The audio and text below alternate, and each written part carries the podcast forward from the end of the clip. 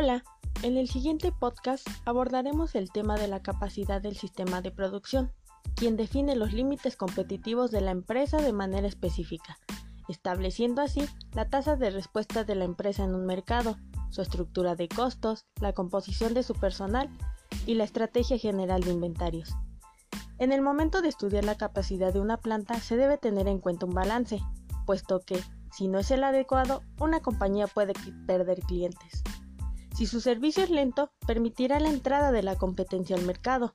Si la capacidad es excesiva, muy probablemente la compañía deba reducir sus precios para estimular la demanda, generando esto un exceso de inventario o buscar productos adicionales menos rentables para continuidad en la actividad. Tema 1.6. Capacidad de producción. Definición de capacidad. Cuando se trata de una empresa que fabrica u ofrece un producto único, la capacidad se define como el número de unidades por producir en un lapso de tiempo determinado. Los elementos constitutivos del sistema de decisión y planificación de la capacidad son el agente humano, que es el servicio de planificación y control de la producción, seguido del agente físico, que son las computadoras, los métodos y las herramientas de análisis. En secuencia está el análisis de la demanda, que son insumos y previsiones, siguiendo con la determinación del nivel de capacidad. Estos son los datos sobre costos de tasas de producción de los procedimientos, etc. Concluyendo así con el cálculo de los factores de producción, IMP, MO, máquinas, etc. Especificaciones del producto, cantidad y costo de las materias primas, mano de obra y máquinas.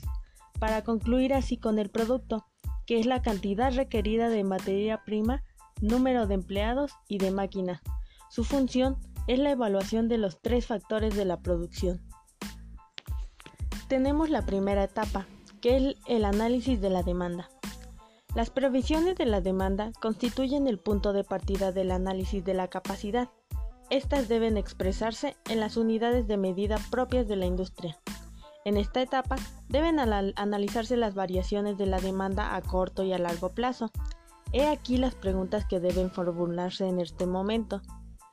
¿Es estacional la demanda? ¿Es la tendencia de la demanda hacia de alza o baja? ¿Cuáles son las demandas máxima, mínima y promedio? ¿Cuál es el ciclo de vida probable del producto? ¿Cuál es el ciclo de vida del sistema de producción? Siguiendo así con la segunda etapa, que es la determinación de la capacidad de producción. Después de haber analizado la demanda en un periodo determinado, debe saberse cómo se va a responder a esta demanda. Pese a ello, es posible elegir una o varias políticas de producción. Número 1. Capacidad de producción variable según la demanda. Número 2. Capacidad constante de producción igual a la demanda promedio. Número 3. Capacidad constante de producción igual a la demanda mínima. Factores técnicos. A.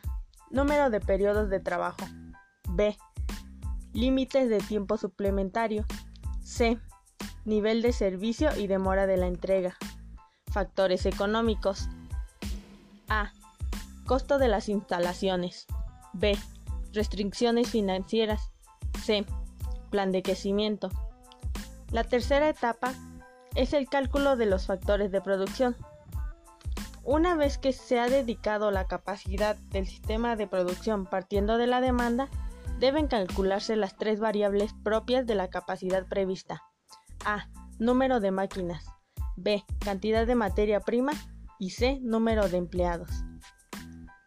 En conclusión, el impacto del desarrollo tecnológico y la globalización de la economía hace que las empresas formulen permanentemente estrategias conducentes al mejoramiento de su posición en un mercado altamente competitivo.